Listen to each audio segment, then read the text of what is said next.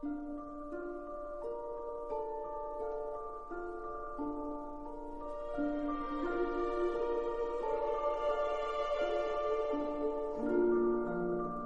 una vez, hace mucho, mucho tiempo. ¿Es posible que en libros hayáis visto el lugar? Pues la historia que os voy a contar ocurrió cuando el mundo era antiguo. mundo era antiguo.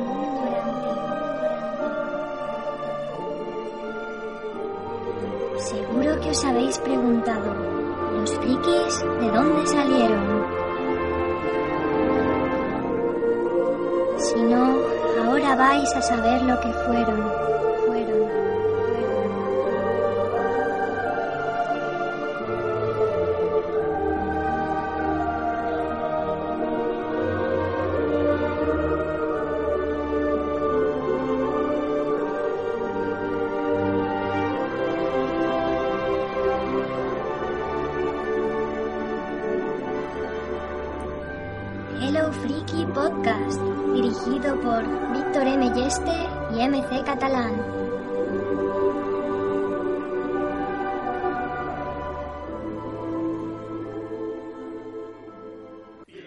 A Hello Freaky Podcast 2x20. Eh, como veis, esta vez no tenemos eh, apartado de cine, de literatura y o de series. Eh, vamos a, a juntar las tres apartados otra vez en uno. Vamos a ver si así funciona mejor y os gusta más, porque todavía no, no, no sabemos qué es lo que más os gusta. Así que recuerdo podcast sacado, eh, podcast sacado en hellofreaky.com, eh, Facebook, Twitter o Google Plus o donde queráis. Eh, necesitamos vuestras opiniones sobre qué es, qué es lo que os gusta más. Lo tendremos en cuenta. Pero ya para empezar vamos a, a grabar pues un programa conjunto de los tres apartados. No vamos a comentar noticias porque eso ya lo podéis leer en www.hellofreaky.com. Y lo que vamos a traeros es las recomendaciones de siempre y nuestras opiniones de los estrenos. Y quizá de oídas también un poco las noticias más importantes que hayamos, hayamos leído y que, pense- y que queremos dar nuestra opinión sobre ellas. Eh, tenemos aquí a Manuel Callejo. Manuel, ¿qué tal? Hola, ¿qué tal? ¿Cómo estáis? Eh, también tenemos a Marta, la otra editora de Hello Freaky. Estoy triste. ¿Y eso? Que no sé dónde se ha met- porque no sé dónde se ha metido Sergio. Ah, sí, no, eh, que tampoco está Sergio. La verdad es que, no sé, está, está perdido. No sé si volverá a mitad programa, no sé, ya veremos. que, eh, también tenemos a Diego, ¿qué tal? Hola, ¿qué tal? Aquí congelados, porque hace un frío impresionante. Sí, no, no hace falta que me lo jures. y yo, por último, soy Víctor, eh, editor de Hello Freaky y presentador de este podcast. Y nada, o sea, solo falta comenzar. Cine. Eh, primero el apartado cine. Vamos a hablar un poco pues de las películas que hemos visto esta semana, las que recomendamos, las que no. Y vamos a acabar un poco hablando de los estrenos, eh, de qué es lo que hemos oído que merece la pena y lo que hemos oído que, no hay que ver ni de coña. Así que, en primer lugar, ¿quién quiere comenzar? ¿Quién quiere hablar de la película que más le ha gustado o la película que, que más le ha llamado la atención? Por ejemplo, Marta. Pues a mí lo que más me ha gustado que he visto esta semana ha sido Millennium, la el remake de David Fincher de, la novela de Stieg Larsson. La verdad es que me ha gustado más que la sueca, muchísimo más. Sigue teniendo ese aire así oscurillo de las películas nórdicas, además los actores tienen acento, acento nórdico, que lo ponen, lo ponen a posta. Y es una película muy buena, no me lía, no lía tanto los nombres y los, las relaciones familiares como pasa con la sueca, que no tendrás al final quién es hijo de quién y quién es hermano de quién. Y la interpretación de, de Daniel Craig, por primera vez en mi vida lo he visto actuar bien, lo he visto cambiar el registro gestual. Y Rooney Mara está espectacular, como Lisbeth Salander. Sí, es una película muy interesante, a mí me gustó bastante, también la he visto esta semana. Y Daniel Craig demostró pues eso, que es un buen actor, aunque aunque hay, que, cogerlo con pinzas porque la verdad es que hay veces que no sé si actúa muy bien o actúa o directamente no actúa. Eh, Rooney Mara lo hace genial, aunque también hay que decir, como hemos mencionado en otros podcasts, que es un papel regalo, es un papel que está hecho para que la, la, la actriz que lo, lo, lo haga brille y, y se le ocurre mucho y yo pienso que es una, una película, aunque muy larga, dos horas y 38 minutos de película, eh, totalmente recomendable. ¿Tú piensas que deberían haberla nominado, Manuel? Sí, yo creo que sí, lo hubiese, hubiese sido justo, ¿no? Aunque bueno, las actrices nominadas también son, hay que decir que son bastante buenas, eh, era un papel eh, muy, muy llamativo y muy espectacular. Mm, no hubiese, no hubiese entonado, ni nadie hubiese protestado si lo hubiesen nominado. Y en cuanto a lo que es la película en sí, yo estoy totalmente de acuerdo con lo, con lo que decís. Es una película muy bien dirigida, muy bien producida y, y, y muy inquietante, ¿no? La estás viendo y, y no llega a ser tan inquietante como otras que tiene Fincher, como puede ser, puede ser Seven o puede ser también Zodiac, que son las que tienen una temática, si acaso, mm, similar. Pero, pero se deja ver muy bien. Es un, uno de los mejores adaptaciones de bestsellers que he visto, sin duda. ¿Y no se hace un poco larga? ¿A ti no se te hizo un poco larga? No, la verdad es que no. Eh, eh, tiene un ritmo pausado, pero no se me hizo especialmente larga. ¿A ti sí, Marta? A mí un poco, porque a ver, la temática, ese tipo de, ese tipo de temática no, no es de mi estilo, aunque reconozco que es una pasada de película. Las cosas así de, mm, por lo tanto, investigar y todo eso y tal, pues me pueden hacer un poco aburridas. Y además que es larga, dura dos horas y media. Pero bueno, la vi en dos veces y ya está. No problema. Bueno, ¿y qué más has visto, Marta? Albert Nox, eh, esta película por la que está nominada los Oscar Glenn Close, que hace de hombre, bueno, es un hombre que, que para conseguir trabajo... Una mujer, es ¿no? una mujer que para conseguir trabajo se hace pasar, sí, sí, se hace pasar por hombre durante 20 años como, como camarero de, de un hotel, de un hostal de, de Irlanda, me parece que es. Y sale también Mia Wasikowska, son los dos papelones de la película. A mí es que Mia Wasikowska me encanta. Y Glenn Close lo hace muy muy bien, aunque la caracterización no me acaba de convencer. O sea, no me acaba de convencer de que lo que tengo ahí delante es un hombre. Es como demasiado lampiño y la- con la piel demasiado fina, aunque le ponen la nariz así... Hasta, hasta la nariz se nota un poco que es de pega porque es un poco más amarilla por la punta. No sé, a mí la caracterización no me convence, pero el papelón que hace Glenn Close, así como de como retraída, como reprimida, como muy tímida, muy raro, muy rara, bueno, es, es una mujer y tal, la verdad es que me gustó muchísimo la interpretación. Ahora, el guion, no sé, no, no cuenta mucho, es un poco flojo. Ah, Pues mujeres que se visten de hombres para vivir de forma más fácil en, en aquella época. Incluso no sabes si es si bien eh, o sea, no sabes bien si es porque están se sienten cómodas con esa transformación, ese travestismo, porque les gusta, porque no tie- por la orientación sexual que no es muy clara o simplemente por conseguir trabajo. No, lo- no te lo acaba como de como de explicar bien explicado, lo tienes todo tú como que intuir. Pero bueno, ya te digo, lo mejor de la película, Glenn Close, Mia Wasikowska y la ambientación así de época que, que siempre se agradece. Sí, yo tengo pe- pensado verla para el especial de los Oscars. Eh, la tengo que ver todavía. Es lo que sí que sé, bueno, que, que en la producción eh, ha intervenido Glenn Close. Es una película, yo creo que ha, que ha producido para lucirse, ¿no? Buscarse un protagonismo absoluto y, intentar así reconocimiento. Pero hay que reconocer que Glenn Close tiene una presencia en pantalla muy muy fuerte, ¿no? Siempre siempre lo ha tenido. Y si vemos, por ejemplo, eh, la serie Damage, pues pues arrasa, arrasa, tiene tiene muchísima personalidad, es una mujer con muchísima personalidad y muy buena actriz. Eh, yo estoy deseando verla. Pues así como en otras películas sale así brillante, o sea, a la vez que reluce ella, así está erguida, está como soberbia, como, como majestuosa. En esta película se hace pequeñita, pequeñita, se hace tímida, se hace retraída, se hace como una persona así que balbucea al hablar, que prácticamente no tiene personalidad. Pero lo hace de tal forma que es que parece real, es estupendo. Sí, pues es una película desde luego que, que no me voy a perder. Eh, otra película que, que yo he visto, por ejemplo, es The Artist. Que bueno, aquí no tenemos a su, a su defensor más importante que es Sergio. Sí. Y a, a mí por lo menos me ha encantado. Yo me he convertido también en, en defensor de estos eh, ultras de que tiene que ganar en la, en la- a mejor película y a todo lo que le echen. A mejor actor también debería ganar. Eh, ¿Cómo se llama? Jean... eh, Jean, Jean Dujardin. Jean Ger- Jean Gerardin, quien por cierto... Jean eh, Dujardin. eh, ¿Cómo? Jean Dujardin. Que sí, que, que por cierto, en un, en un póster hace poco eh, se lo tumbaron en Francia porque resulta que salía él con cara interesante entre dos piernas de una mujer y parecía que, bueno, que estaba haciéndole cosas. por dejarlo ahí.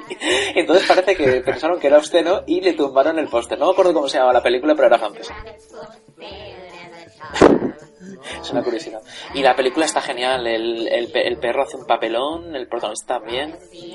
El guion es buenísimo y me parece una película que se merece de calle ganarse un Oscar en uno de los años más flojos que recuerdo.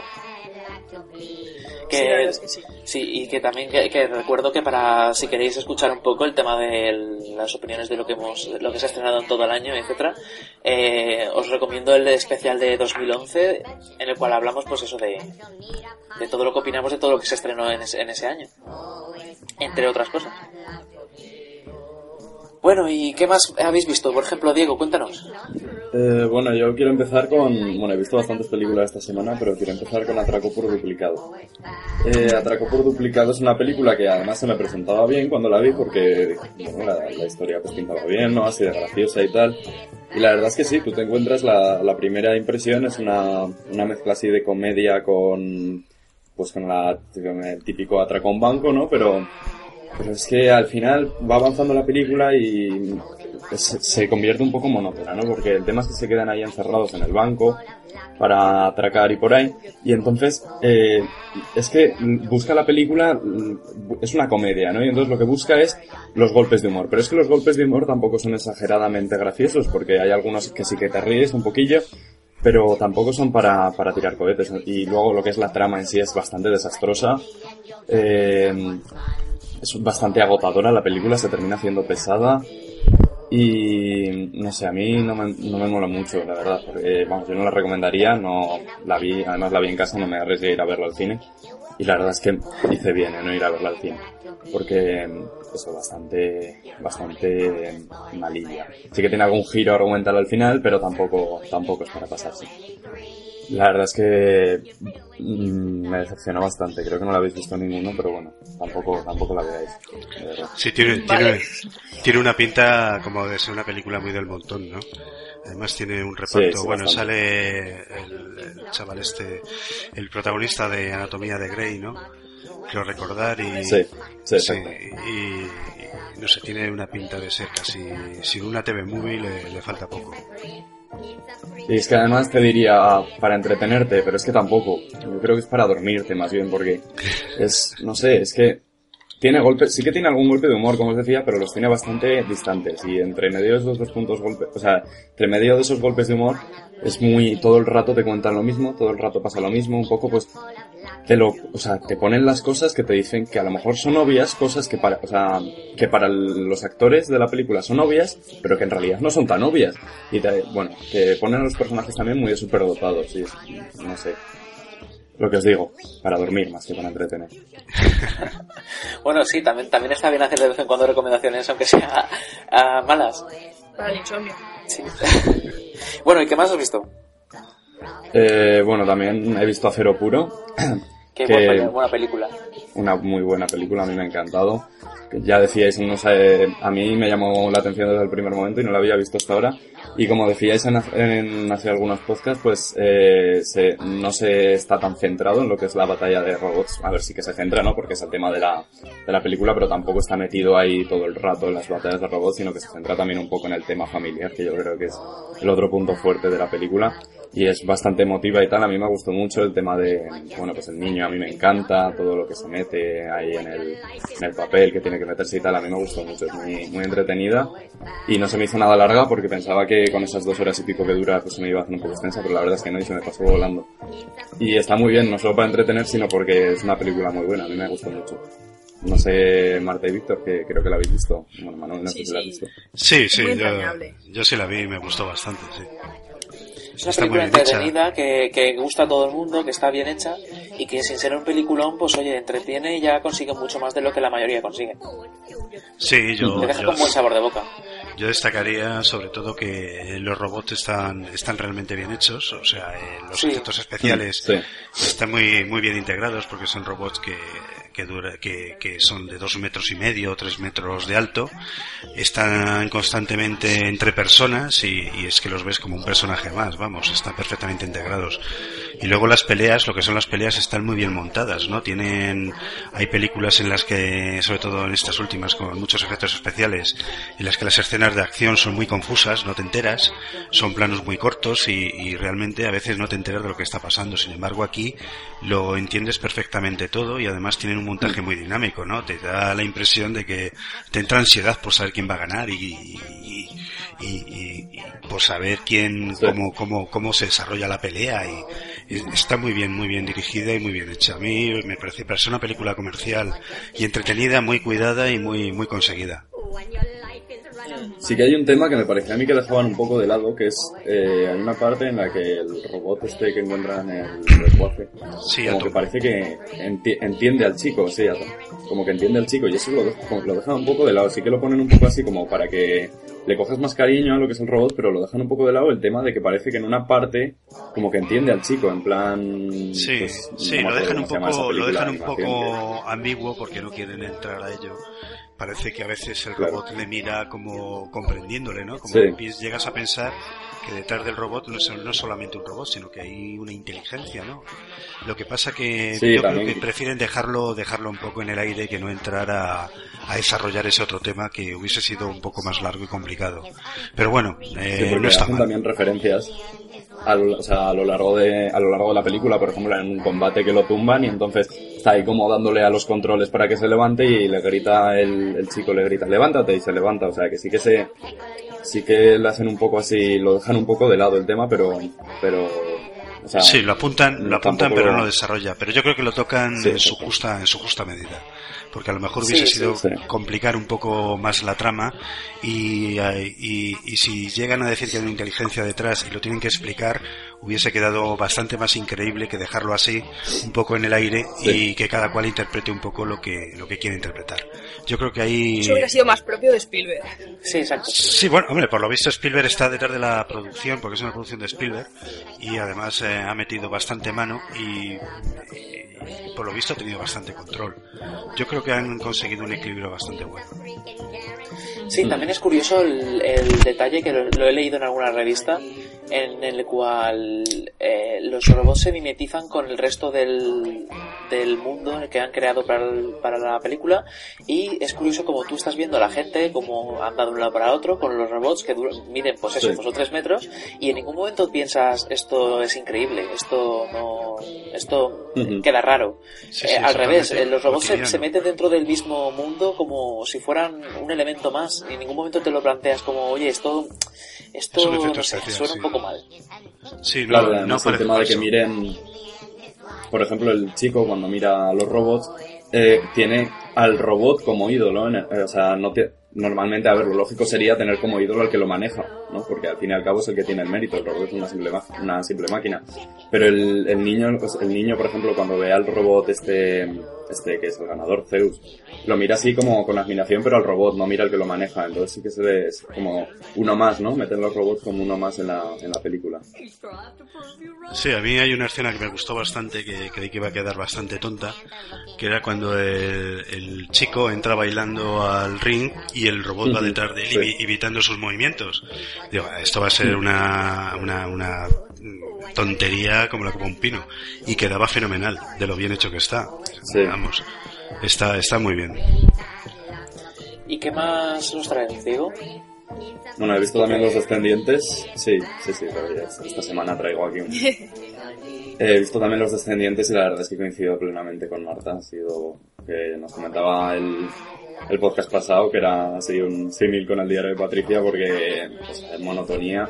Eh, Clooney no me ha gustado nada, el, la interpretación de Clooney no me ha gustado para nada. Y no sé, la película es muy monótona, es... Claro, que tampoco... Es que mm, la película prácticamente no te cuenta nada, ¿no? No tienes nada en un momento que te, que te intrigue para seguir viéndola. Yo la vi porque dije, bueno, pues a lo mejor al final sí que tiene algo, pero es que tampoco tiene nada que te intrigue. No, es un poco... Y luego cuando... Bueno, ah, que es spoiler, no, no lo digo. Eh, pero vamos, que es que no tiene, no tiene nada que te intrigues. Así, la estás viendo y dices, vale, me están contando una historia, pero tampoco, tampoco me interesa. A mí me habéis quitado todas las ganas de verla. yo la quería ver para los Oscars y es que yo creo que me voy a tirar a ver otras pelis porque esa ya la he visto algunos. Voy a ver al Vernon si alguna otra porque es que no me apetece nada ver los descendientes. Bueno, y es que es eso, a lo mejor sí que llama un poco por el papel, por Clooney, que normalmente sí hace algún papel así estrellita, pero es que tampoco, tampoco la interpretación es muy buena. Los no paisajes. Los Sí, paisajes los dicen que son paisajes muy buenos. poco. Sí, sí que son. La fotografía de sí, paisajes Hawái, buenos. sí. Sí.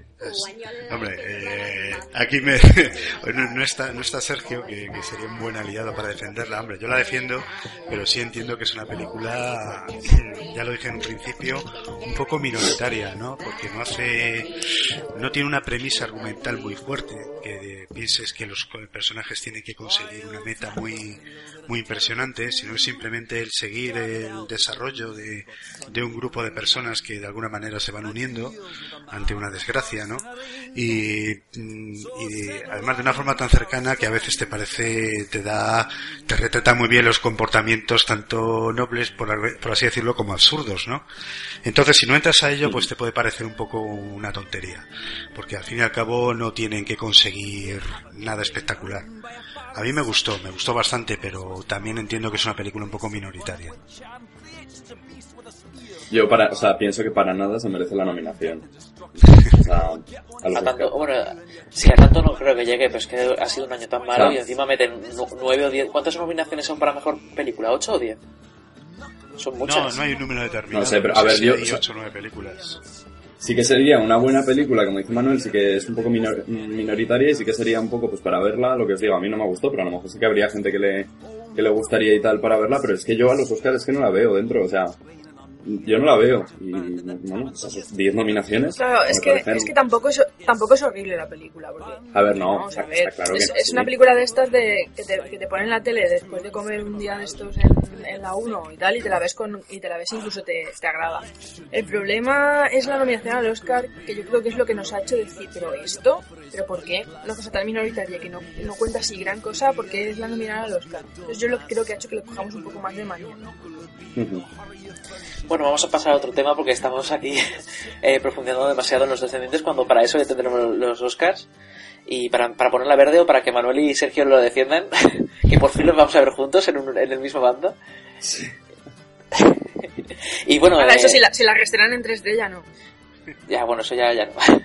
Bueno, Diego, eh, cuéntanos también ya por último lo que nos traes y, Venga, y pasamos siguiente. a Manuel. Así, un poco por encima de pasado, os lo digo, vi Johnny English, que tenía curiosidad, porque la fue a ver mi hermana, la fue a ver mi hermana y me dijo que estaba bien, que era para reírse un ratico, la vi, y, y me gustó, o sea, la vi, pasas un buen ratico, a ver, no es un peliculón, ¿no? Pero te lo pasas divertido con el, con el personaje de Johnny English, ¿no? Que es, muy- que es muy divertido, tiene sus, sus momentazos de, de comedia, ¿no? Y me gustó bastante, y bueno, ¿Pero viste la segunda o la primera?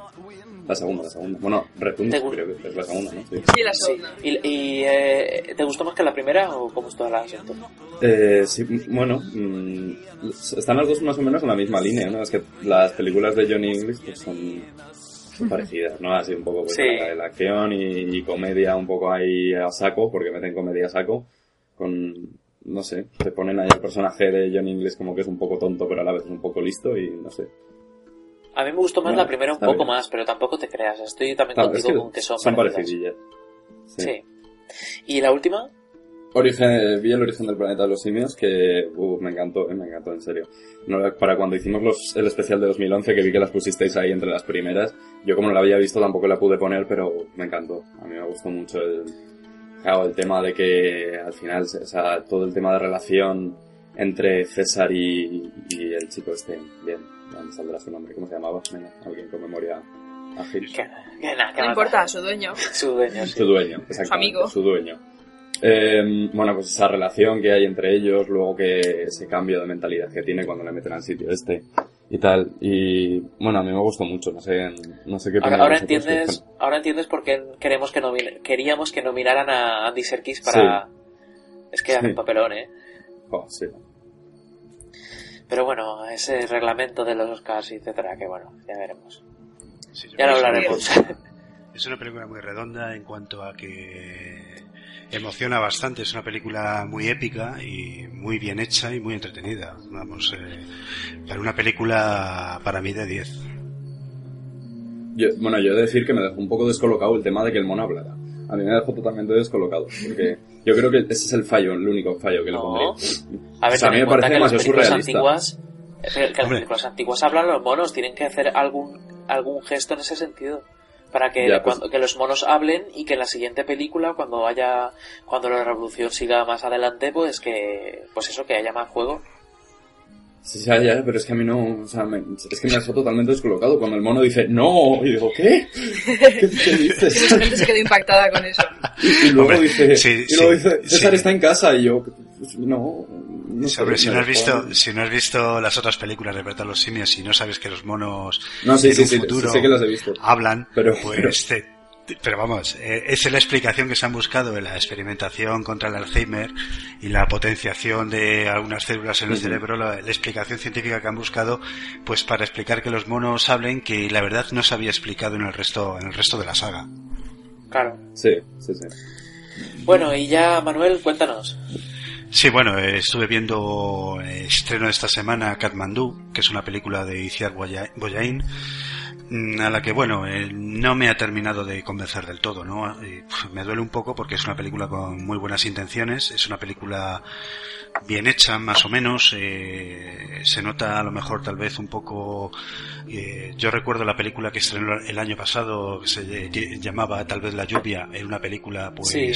Sí. eh, mejor hecha, más con una puesta en escena más elaborada, más en pantalla grande, se veía más espectacular. Esta, pues bueno, le tiene una re- realización pues muy televisiva y con tanto encuadre mm, local me parecía un poco de, de españoles por el mundo, ¿no? Salvando la distancia, ¿no? Porque la verdad es que la, la situación que cuenta es muy tremenda, es la la trayectoria vital de una mujer que se va se va a, a enseñar a, a Nepal entonces pues te cuenta pues cuál es la situación la situación de las mujeres y de y de la pobreza no de la gente pobre en esa en esa sociedad no está bien porque esta es una película socialmente mm, bastante comprometida pero te deja un pelín frío. No sé no la vi tan buena película tan lograda como como la anterior. En todo caso es interesante y yo creo que bueno que Aiciar Boyain eh, hace muy buenas películas y siempre hay que seguir ¿no? Dentro de que no es para mí su mejor película creo que, que es interesante y bueno están luego poniendo las críticas más o menos un 6 ¿estás de acuerdo? sí sí sí totalmente totalmente yo creo que si hubiese podido hacerlo lo habría hecho mejor porque creo que ha demostrado que lo puede hacer, puede tener un nivel cinematográfico sus películas bastante alto y al ser una película rodada en, exteriores reales eh, yo creo que, que se ha debido de notar un poco pues eh, que los medios no la han acompañado bastante, que lo mismo ha tenido que ser rodada de una forma un tanto precipitada y eso se nota en que muchas veces la puesta en escena pues es un poco un poco televisiva no es mi impresión. Entonces pues bueno yo creo que un 6 es una es una nota justa dentro de que es una película interesante vamos.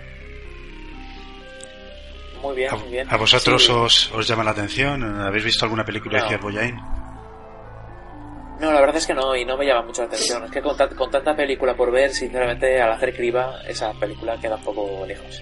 Pues mira, eh, siendo, ya os digo, yo creo eh, hacer un llamamiento, ¿no? Una, una recomendación sobre la filmografía de esta mujer, porque para mí es de las cineastas más interesantes que, de los cineastas más interesantes que hay en España y que hace películas que pueden, te vienen firmadas, si esa película te viene firmada por un inglés o un, o un italiano un francés un americano, eh, pues no te extrañaría. Hace un cine muy internacional que llega a todo el mundo y muy interesante. Cualquier película que veas que está dirigida por ella la puedes ver con total confianza y con interés porque además elige temáticas eh, generalmente socialmente muy comprometidas y muy interesantes.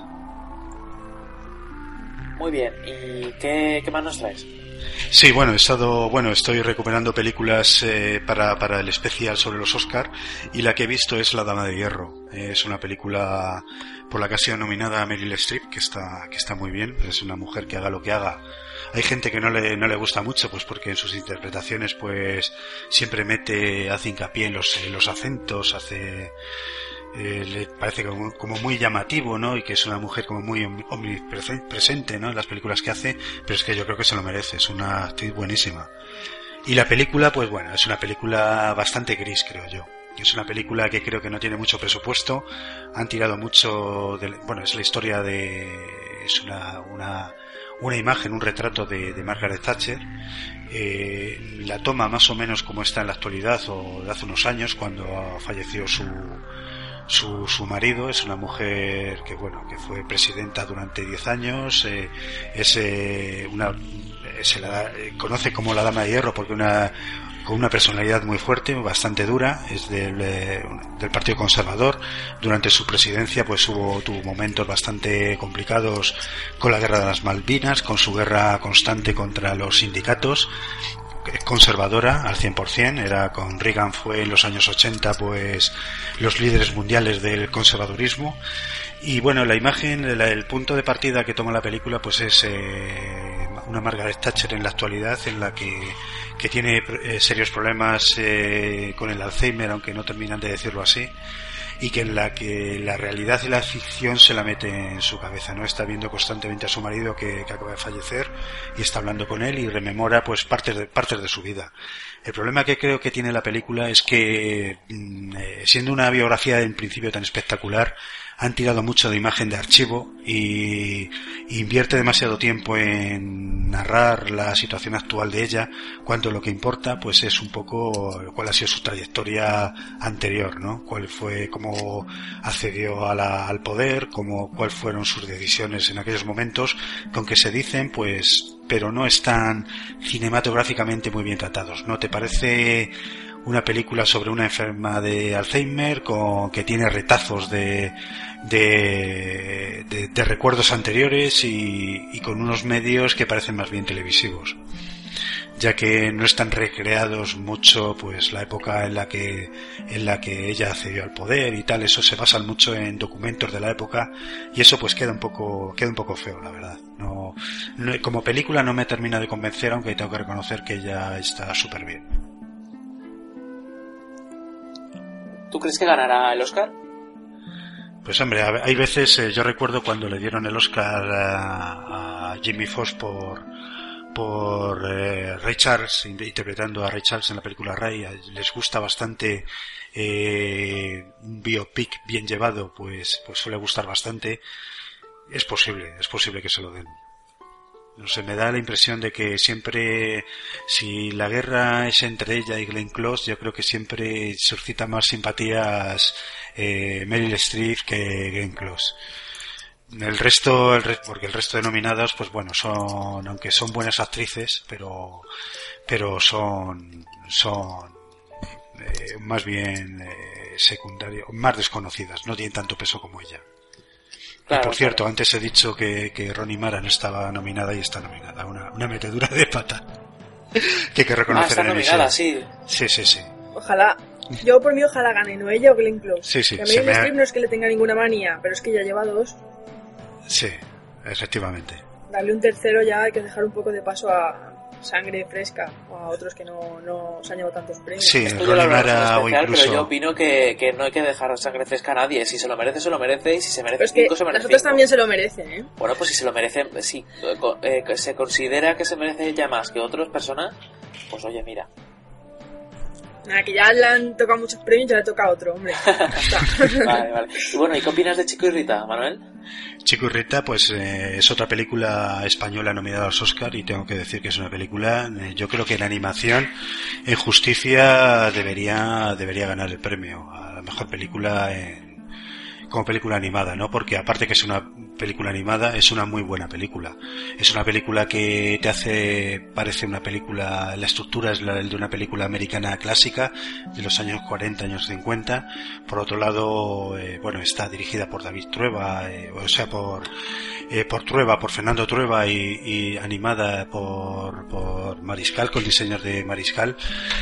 Y está muy bien, tiene una, una parte visual espectacular y tengo que decir que, que me ha gustado muchísimo. Eh, se nota la mano de Trueba, sobre todo en la elección de la música, que es una, una un homenaje a la música cubana de los años eh, de los años 50 y 60 y, y, y, es una película muy bonita, muy bonita. Si esa película la ves con imágenes reales, que se hubiese tenido que gastar un, un dineral, ¿no? Porque habría que haber recreado una, un, Nueva, un Nueva York de los años 50 y, un, y una Cuba pre-revolucionaria, pues se hubiesen gastado un pastón y estaríamos hablando de un clásico del cine sin duda. Yo creo que es una gran película. Bueno, pues ahí queda la cosa. Yo espero que, que a ver si tienes razón y se, la, y se lo dan, porque también ha habido por ahí participación española y etcétera, creo recordar. Y también porque pienso que Kung Fu Panda 2 y, y El gato con botas y compañía no se lo merecen. Entonces... Sí. Bueno, lo, eh, lo triste, lo triste, bueno, yo creo que últimamente, desde que la, la animación en 3D pues tira tanto, pues la, de alguna manera parece que es obligatorio que un Oscar a la mejor película animada se lo den a una película animada en 3D. Mm, esta es una apuesta por una animación más tradicional. Esperemos que, valoren otras cosas, eh, aparte de, de, la, lo que es la innovación tecnológica, que ya no lo es tanto, sino simplemente lo que es la película en sí. En ese campo yo creo que ahí esa película tiene mucho que decir y que podría dar la sorpresa. Bueno, y ya vamos a pasar a los estrenos de la semana. Si queréis, os voy a presentar un poco, pues, eh, pues os voy a presentar los estrenos y luego vosotros vais a comentar qué es lo que vais a ver, qué es lo que os llama y lo que no, y lo que habéis oído que, que es recomendable y lo que no. Eh, hay como tres o cuatro películas eh, más o menos conocidas y otras tres o cuatro que son que son muy poco conocidas, pero aún así los voy a mencionar todas para que tengáis opción a elegir. En primer lugar es Caballo de Batalla, Warhorse, que es de Steven Spielberg y está eh, protagonizada por Jeremy Irving, David Thewlis, Emily Watson y Toby Kebbell. Eh, es una película pues de un chaval que resulta que a su caballo lo eligen para que vaya a luchar en la, Primera Guerra Mundial y él eh, pues él decide ir con, con su caballo y pues pasar pues parte de la guerra y contar los penurios de la guerra, etcétera, con él. La típica película spelberiana, de la cual luego hablaremos un poco. También tenemos el, el reestreno de Star Wars Episodio 1, La amenaza fantasma, en 3D. Más de lo mismo, la, la, película yo creo que peor criticada de, de todas, eh, pero es la primera de la saga y, y, recordamos que va, eh, toda la, la, saga entera va a ser reestrenada en 3D por decisión de su director, que es George Lucas. Eh, luego tenemos una, un, un, drama francés que se llama Declaración de Guerra, que, que es que sinceramente os, eh, trata, bueno, trata de una pareja, Romeo y Juliet. ahí viene se trata de, trata de que el hijo tiene un tumor cerebral y tienen que afrontarlo. Es lo típico del niño con cáncer, bla, Exacto. También tenemos Lo mejor de Eva, que es una película española con interpretación de Leonor Walding y Miguel Ángel Silvestre en el cual Eva eh, se enfrenta al proceso más importante de su carrera como juez. Eh, es ruda, fuerte y segura. En su día no le importó perder amigos para llevar a, llegar a ser la mejor y la más joven de su promoción, pero era algo con lo que no contaba ni lo, ni lo que se sentía preparada. Sin enamorarse de un hombre hasta ponerse ella misma presa del deseo de la seducción al filo de la ley. Eh, luego tenemos el invitado, House, que está, está dirigido por Daniel Espinosa, el español, y protagonizada por Denzel Washington y Ryan Reynolds, que por cierto fueron hace poco al hormiguero. Y también es curioso, voy a contar una anécdota, y es que se supone que iba a ir Denzel Washington como invitado, pero Ryan Reynolds en ningún momento dijo eh, nada de, que fuera a ir. Y sin embargo, pues resulta que, fue de, sorpresa porque resulta que Will Smith está hablando genial del hormiguero en Estados Unidos. Creo que lo comentaste tú, Diego, ¿no? Eh, fuera de micro. Eh, sí, bueno, el, ¿el qué? Es que lo del hormiguero. El hormiguero. Sí, sí, lo El que estaba teniendo buenas críticas por ahí por Estados Unidos. Sí, no, que estoy diciendo que, que Ryan Reynolds no estaba invitado y de repente se presentó, eh, que ni siquiera lo habían avisado ni lo habían promocionado, se presentó junto con Denzel Washington simplemente porque Will Smith le había dicho a Ryan Reynolds que bueno que, que, que, si iba a España no podía faltar al hormiguero. Yo, bueno, yo no lo comenté, pero vamos, sí que vi el programa y, y bueno, sí, sí, sí sí que estuvo bien ese, esa sorpresilla ahí, pero... Bueno, básicamente eh, Matt, Matt Weston, que es Ryan Reynolds, lleva un año en la Ciudad de Cabo trabajando como guardián de un piso franco, aspira a convertirse en agente de, la CIA y se siente frustrado porque, bueno, pues que está destinado a un puesto con más, eh, que está en un puesto que no, que no tiene su tentación. Y se encuentra con su, el primer huésped del piso, que es el peligroso Tobin Frost, eh, que es el Denzel Washington, y se trata por las trifulcas que pasa entre ellos dos. Eh, bueno, eh, por otra parte tenemos Papá, soy una zombie, que es una película que es bastante, bastante eh, original, que es eh, española, además, eh, es española, y eh, trata de que una especie de película donde los zombies, brujas y otros seres de la noche conviven en una aventura mágica en la cual Dixie, una niña rebelde y arisca, aprenderá a enfrentarse a los problemas de la vida tras su estancia entre los no muertos. Luego tenemos The Kisses- Kisses, que es una película francesa, que es una comedia en la cual pues eh, un, adolescente de 14 años desbordado por sus impulsos, poco agraciado físicamente y medianamente listo, eh, vive con su madre. En el colegio va tirando, mal que bien, rodeado de, con sus- buenos amigos, bla bla bla, se encuentra con una chica, le gusta y, y ese tipo de cosas. no, no merece la pena que, que os explique más del argumento. Luego, por último, ya tenemos Three, que es 3, una película alemana que no sé si, si llegará a, a todos los, a todos los cines y que es un triángulo amoroso eh, en el cual una pareja de cuarentones eh, se conoce nada aunque es un chico más joven y se enamoran de él. Y ella se queda embarazada y no se sabe quién es el padre y bueno, trata de, de eso la película. Así que ahí queda la cosa. ¿Qué preferís más? Ve. Hombre, está claro, caballo de batalla. Es una película obligatoria. Sí, sí, si es de Spielberg hay que verla en cine y hay que hablar bien de ella y tal. Vamos, yo creo que Spielberg es, si no el mejor director que hay en activo, sí, yo creo que es, para mí es el mejor director que hay en activo y, creo que siempre es interesante lo que hace, aunque le salga mal. Vale más una mala película de Spielberg que una buena de, de muchos directores. Vamos, yo la voy a ver. El, el tráiler le vi y me pareció muy bonito, muy emotivo. Ya, ya veremos, pero vamos, yo espero cosas buenas de la película. Si es una película que vamos a ver todos, aunque eh, ya aviso a, a los oyentes que no ha tenido buenas críticas, que la consideran potable como, mucho y que si la han nominado a mejor película es precisamente porque viene de Spielberg y porque tiene un, un, pues un estilo de película que es bastante proclive a ser nominada en los Oscars. Pero están, eh, por ahí lo que se comenta sobre todo es que ningún nadie cae bien en esa película salvo el caballo. Los personajes parece que crispan bastante. Pero bueno. Y en cuanto a las demás películas, ¿hay alguna que os llame la atención o...? Sí, Sí, me igual. bastante, bastante normalillas. La de pero- papá, soy una zombie. Sí, esa, esa tiene buena pinta. Y, la- Sí. y por cierto, Manuel, eh, decías algo de Daniel Espinosa, de Sí, una sí. puntualización. Sí, que nació en Estocolmo. Tiene nombre español, pero nació en, en, Sue- en Sue- en Suecia. Será de padres Ah, pues- españoles, puede ser. Sí, O nombre seguramente. artístico. O su nombre artístico, que suena mejor español que... No, yo tengo entendido que tiene sangre española, por eso yo pensaba que era español. Ajá. Pero parece ser que no, a lo mejor incluso nació allí, pero se vino a vivir aquí. sí, sé. sí.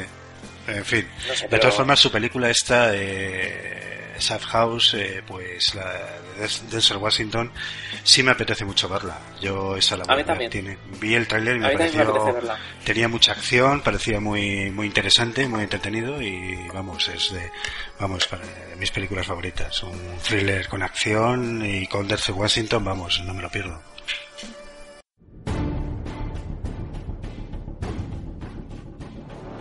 Ciudadanos de Gotham, es Batman quien os habla.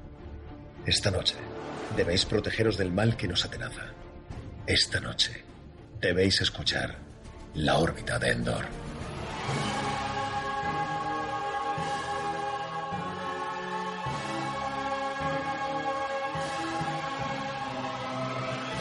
La órbita de Endor, un programa dedicado a la fantasía, la ciencia ficción y derivados en todas sus vertientes. Cine, libros, cómics, videojuegos, manga y anime, juegos de rol, merchandising y mucho más, en un formato fresco y original.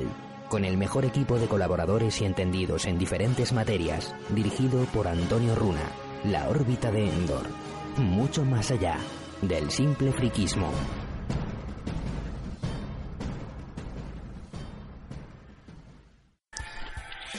Bueno, pues eh, acabamos la la- el apartado de cine. Eh, espero que os haya gustado. y vamos a hablar un poco de, literatura. Vamos a pasar a la sección de literatura a, a comentar los libros que hemos leído, eh, las, las cosas que más, que más hemos leído de noticias de literatura interesantes o lo que sea. Bueno, aquí cada uno que opine lo que, lo que, lo que más le parezca. Pero para empezar tenemos pocos, pocos libros esta semana, ¿no? Parece que solo dos de nosotros hemos terminado un libro. Eh, por ejemplo, creo que Diego te has acabado un libro, ¿no? Sí, bueno, yo me he terminado El interminable y el eterno apartamento 16, por fin. Ya lo terminé hace una semana y ya podéis ver la reseña en Hello Freaky, pero bueno, os lo comento un poco así por encima. Eh, bueno, lo que, es, lo que he comentado en otros podcasts, porque ha dado mucho de sí este libro, la introducción sí que era algo pesada, pero poco a poco, y nos encontramos con una especie de topicazo, ¿no? Era, pues veías el libro, la frase esa que tiene ahí en portada, que es algunas puertas deberían permanecer siempre cerradas. Entonces te, te encuentras ahí como que dices, bueno, voy a leer un tópico, ¿no? Pero al sí que la introducción te sigue dando pie a pensar que va a ser el tópico, pero luego sí que se va eh, enrevesando un poco la trama, te va haciendo muchísimos giros argumentales. Un libro que tiene muchísimo giro argumental y sobre todo lo que más tiene y lo que está presente en todo el libro son descripciones. Descripciones. Hay descripciones cada página o cada dos páginas tienes una descripción de algo. Y sobre todo las descripciones psicológicas, las, lo que le da mucha importancia al autor y la verdad es que es bueno que le des importancia porque es una haciendo esas descripciones. Hace descripciones, por ejemplo, una persona que está en proceso de locura o que ya está loco y la verdad es que las hace perfectamente y es de las mejores descripciones psicológicas que he visto y bueno, pasando un poco al tema de la edición, que quería hacer un poco de hincapié en eso porque la eh, que tiraron Ediciones Minotauro tiró muy por la ventana, eh, la casa por la ventana eh, con la portada, porque la portada, bueno, también es la original, también es así con la otra editorial que lo, que lo editó allí en su país de origen. Pero han tirado la casa con la ventana por, con esa portada que sale una casa allí que es Barrington House, que es la casa donde se desarrolla la acción del libro. Y luego se la han dejado bastante porque es bastante de mala calidad. Y esto es que yo lo tengo que decir porque soy maniático de esto. Entonces, eh, el papel es muy fino y entonces esto hace que sea bastante incómoda la lectura. Pero bueno, eh, a lo que vamos, que el libro, que es lo importante, que es lo que prima ¿no? en el tema, está bastante bien. Es un libro pesado, de ahí de que mezcla terror, el terror de toda la vida de los monstruitos con el terror de, con el terror psicológico y pasas miedo. O sea, yo he leído críticas por ahí de que no se pasa miedo, pero yo he debido estar un poco más, un poco más sensible estos días porque sí que he pasado, sí que he pasado miedo con, con este libro en algunos momentos. Y bueno, el final, pues, pues bien, está bastante bien. Y eso, así resumiendo, pues una buena novela de terror, ¿no? O sea, ya, pero a lo mejor no para introducirte el terror, porque es bastante complicada de leer, muy pesada, es, bueno, pero bueno, tres estrellitas y medio. Bueno, ya yo también voy a proseguir con Sin Sajo, que es el tercer libro de los Juegos del Hambre y que me lo acabé el otro día. Por fin me he acabado la saga de los Juegos del Hambre. ¡Bravo! ¡Bravo! eh, no voy a spoilear, primero porque no quiero que no creo que los oyentes quieran ser spoileados y segundo porque Manuel acaba de empezar el primero, ¿no? Sí, estoy, estoy con él para, para, en fin, ya sabes tengo que meter caña para, para alcanzaros y que no me hagáis ningún spoiler de estos que hacéis. bueno, eh, a mí me ha encantado, me ha parecido un libro que está muy bien. Anoche mismo estuve, tuve un debate bastante interesante sobre este tema con Sergio y con Diego. Eh, estuvimos analizando bastante la saga, etcétera, y los libros. Y este libro está bien, es mejor que el segundo, tiene más consistencia, aunque peca en la primera, el primer tercio, diría bien, el primer tercio o la primera mitad peca de lo mismo que, fallaba en el segundo libro. Y es que se centra demasiado en, profundizar en los personajes sin meter nada de acción ni nada.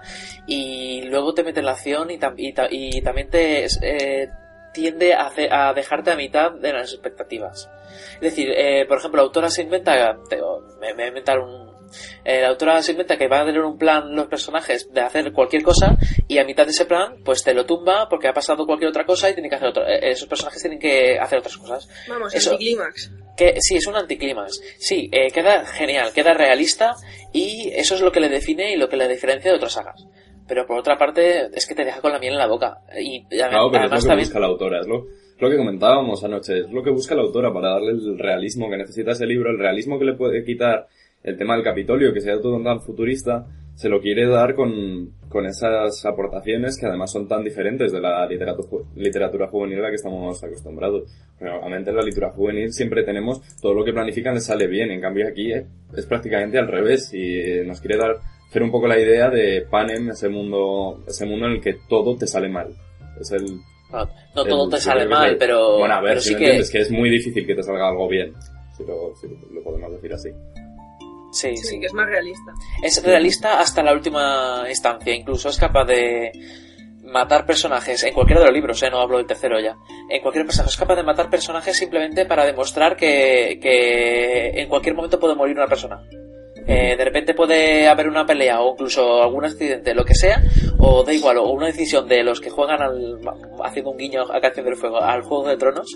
Eh, entonces eh, es capaz de matarte cualquier personaje por importante que sea o, o etcétera.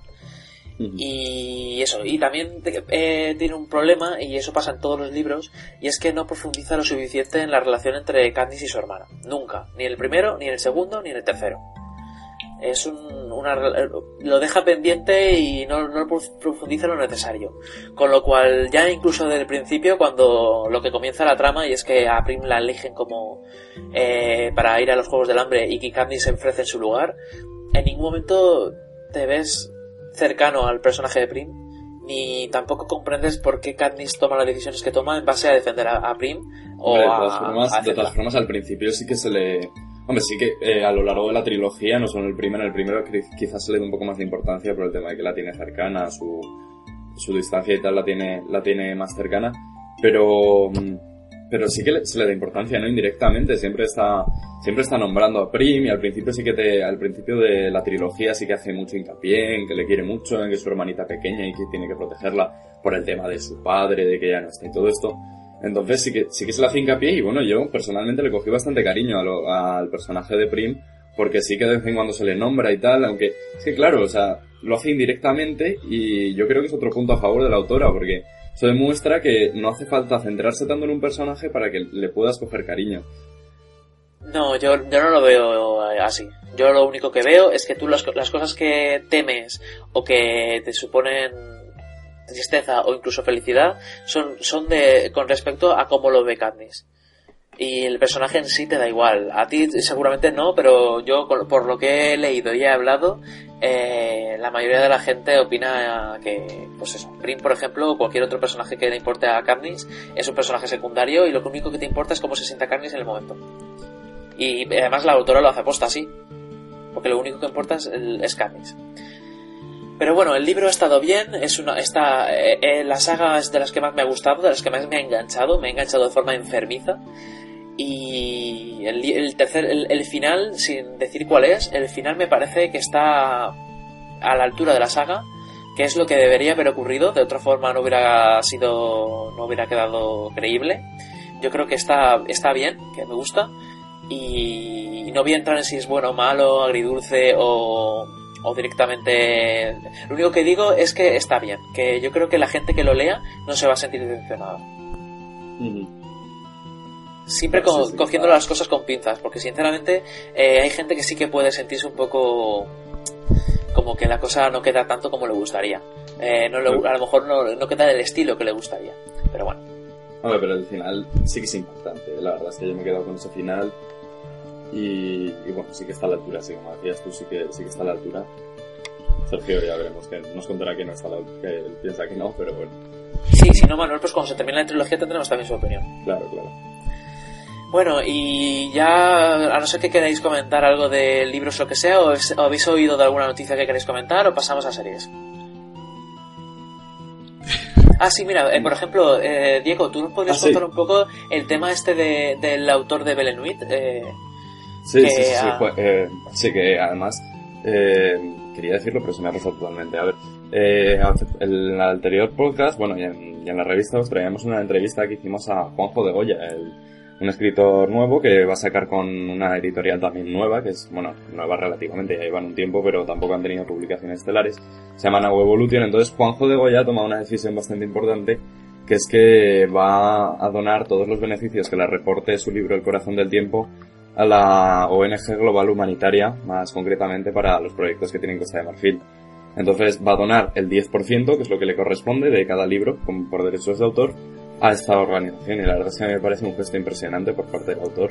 Y le doy la enhorabuena por haber tomado esta decisión y, y las gracias sobre todo por, por dar el ejemplo, ¿no? Que, porque es una pasada, me parece el, el, autor lo que decía es que él nunca había perseguido hacerse rico siendo, siendo escritor, sino que lo que quiere es que la gente disfrute tanto como él escribe, eh, la gente disfrute leyendo sus libros tanto como él disfruta escribiéndolos.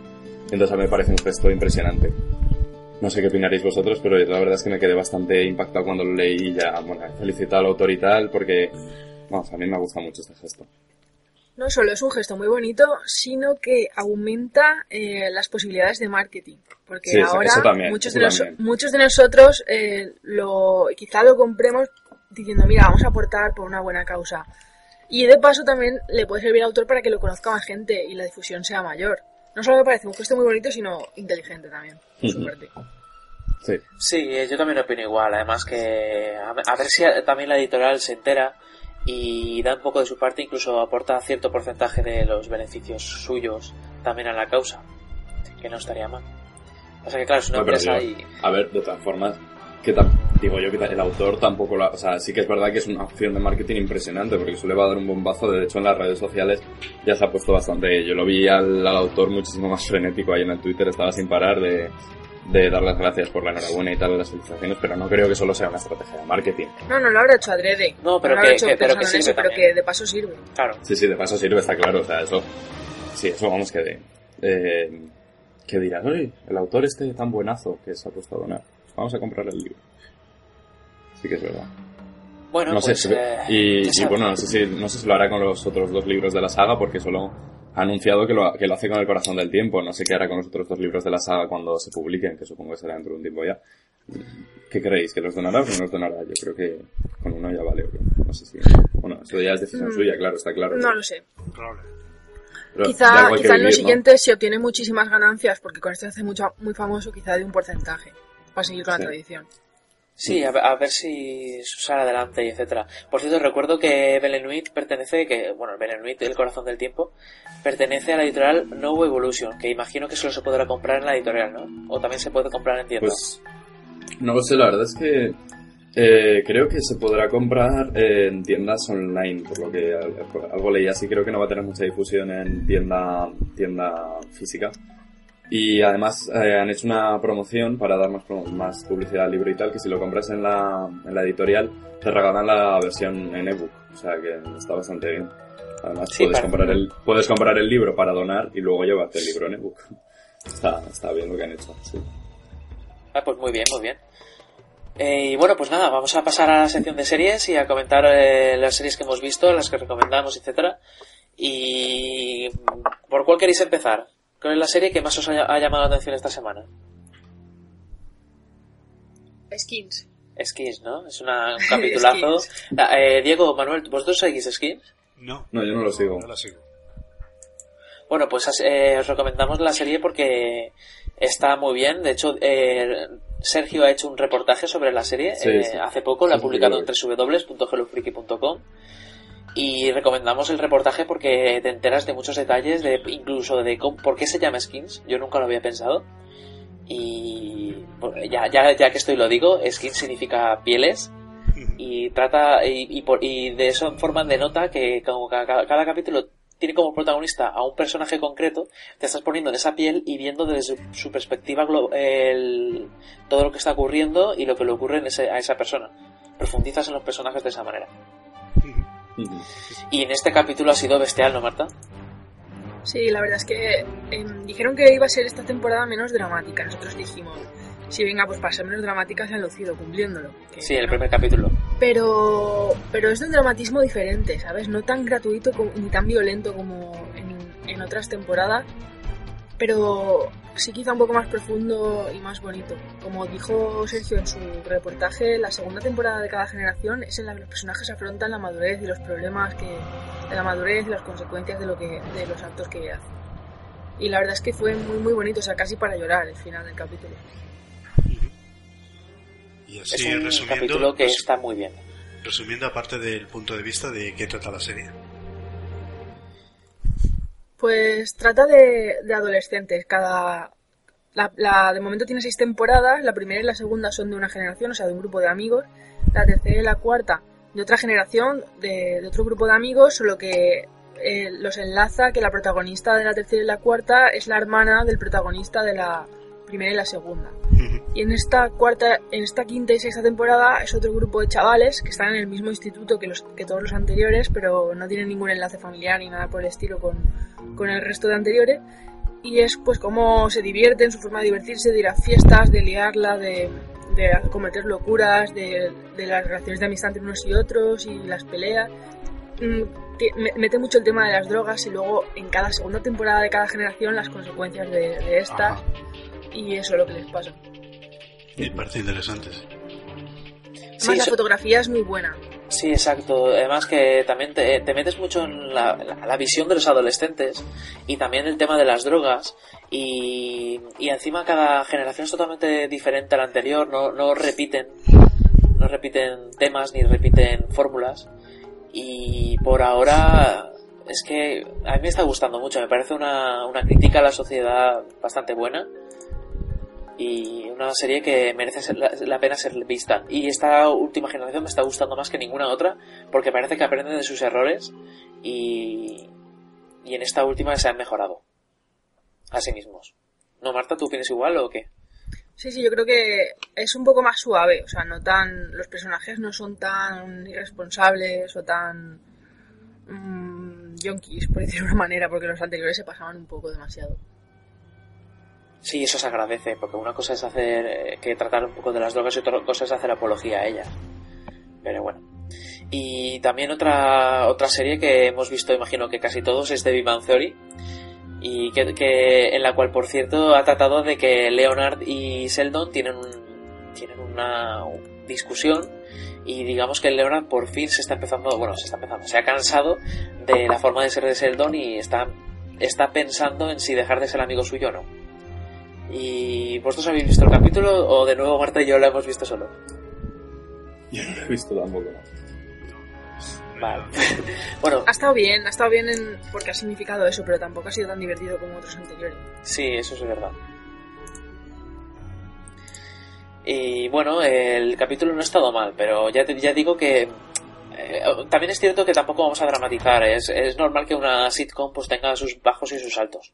Salvo que seas como conoce a vuestra madre y tengas bajos y no tengas altos, últimamente. Va de capa caída. Y luego Once Upon a Time, que para mí fue bastante flojillo este capítulo y además que nos esperábamos el final. Trató Sí, de, eh, creo que fue el 1 por 11 Es el 1 por 11 y el de Bang Sí. Theory el 5 por 15.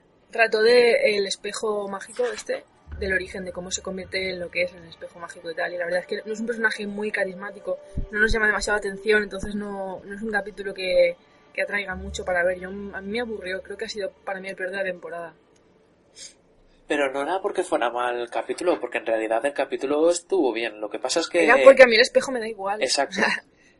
Eh, trataba de, de un personaje que te importaba bastante poco, entonces eh, empiezas de una forma y acabas igual. No has avanzado mucho, salvo has profundizado en el personaje que mm, si no hubieras profundizado tampoco hubiera pasado nada. claro. No sé, quizá es la- el modo de meter paja, el de meter relleno de esta, de esta claro. serie.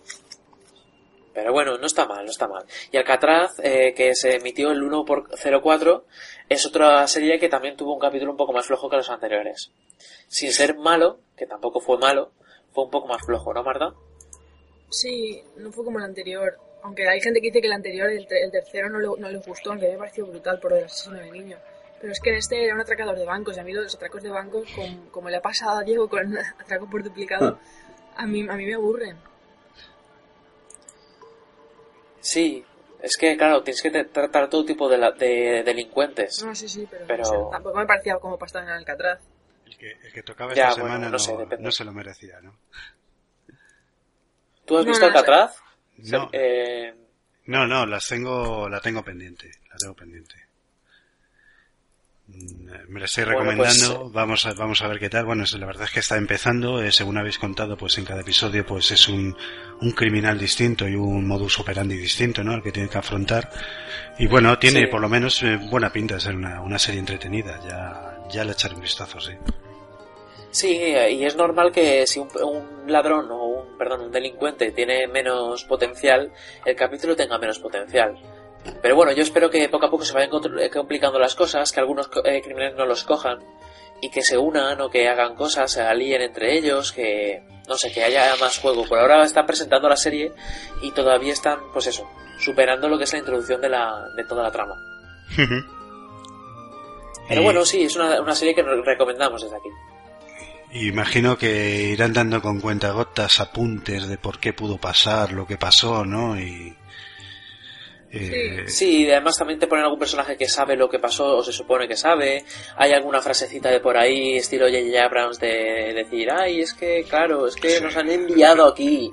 O yo que sé, alguna frasecita así. Lo, van dejando caer poco a poco, ¿no?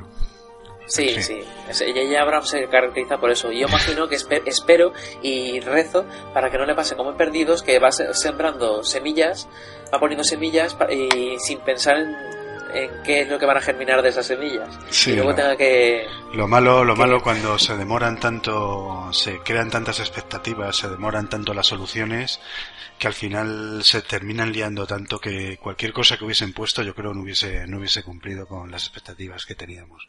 Por lo menos en Perdidos. Sí, Fringe, dicen que también está un poco de capa caída por eso. Sí, Fringe es... Yo no la sigo, pero... Sí, yo sí la sigo. Bueno, estoy a mitad de la tercera temporada porque me está costando muchísimo seguir con ella. ¿Pero merece la pena entonces? ¿La recomiendas? Las dos primeras temporadas me gustaron mucho. Es una, una, serie muy bien hecha y son tramas interesantes. Lo que pasa que, que la trama, digamos, el plot, lo que es la, el arco, el arco de la trama, eh, se les ha hecho ya tan, por lo menos a mitad de la tercera temporada, con tantas preguntas ya tienen que ir resolviendo cosas y, parece que les da pereza resolverlas y lo van demorando y no sé, te da una... Te, al final te resulta bastante cansina la serie.